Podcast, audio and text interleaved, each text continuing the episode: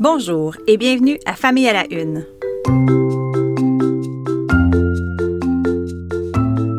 Ici Maude Goyer. Je vous présente en cinq minutes des enjeux liés à l'actualité qui touche la famille, la parentalité et les enfants.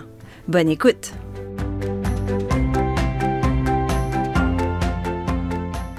À cause de mon travail, je suis très présente sur les réseaux sociaux. J'aime lire la diversité des points de vue, connaître les sujets tendances, suivre certaines personnes que je trouve inspirantes et répondre aux questions des gens lorsqu'on me sollicite.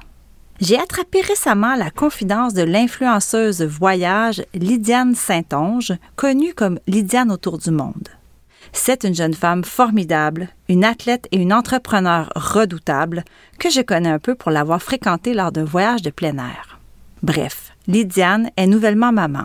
Sa fille Zoé a deux mois. Et dans une publication sur Instagram, Lydiane lance un cri du cœur.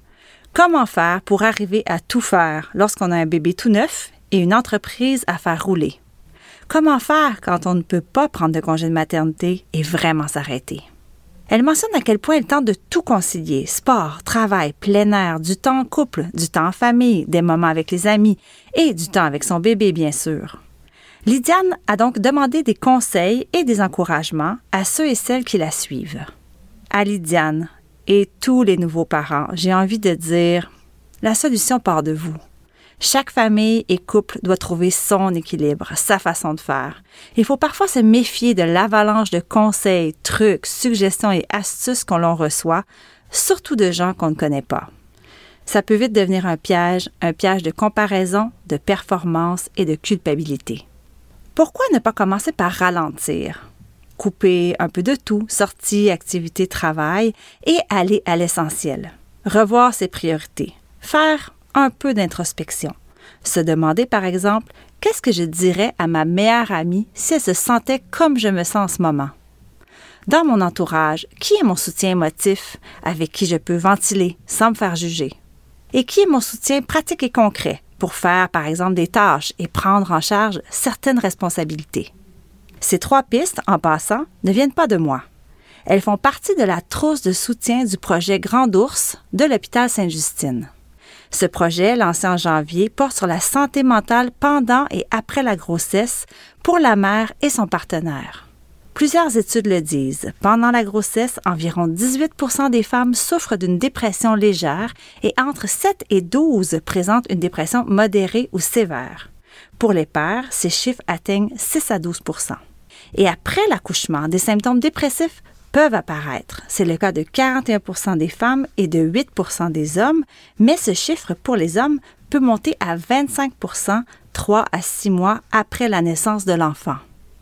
La trousse de soutien de Sainte-Justine se divise en trois sections.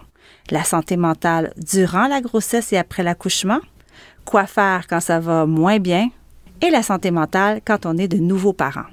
Elle peut être téléchargée directement du site de Sainte-Justine et c'est gratuit. On vient de franchir le cap de deux ans de pandémie. Deux ans et dire que le 13 mars 2020, on croyait que tout cela serait derrière nous après deux semaines. Je ne sais pas chez vous, mais chez moi, je peux dire que mes enfants ont changé. La crise de COVID-19 les a changés. Ils ont été plus isolés, plus souvent sur leurs écrans, moins souvent dehors à faire du sport. Par contre, tous ces aspects qui peuvent sembler négatifs à première vue ont aussi eu des effets positifs.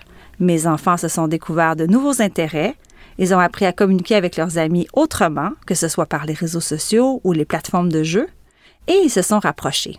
Bon, leur entente n'est pas parfaite, mais je crois qu'ils sont meilleurs pour s'écouter et se parler. Selon le psychologue Nicolas Chevrier et le pédiatre Richard Bélanger, avec qui je me suis entretenue récemment, les enfants sortent amochés de la pandémie, mais résilients. Ils ont su s'adapter et parfois mieux que les adultes. Les deux experts s'entendent pour dire que la situation des enfants et des adolescents sera à surveiller ces prochains mois.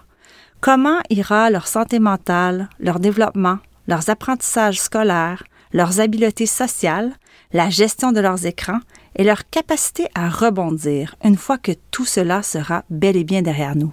Je pense qu'il faudra beaucoup d'écoute et de soutien pour les aider à s'épanouir après cet épisode terrible de deux ans qui les a privés de plein d'opportunités. Heureusement, l'heure du déconfinement a sonné. Souhaitons-nous un printemps léger, avec plus de liberté et d'occasion de se réunir, de rire, de jouer, bref, de vivre. Là-dessus, faut que je me sauve. Merci d'avoir été là et à bientôt.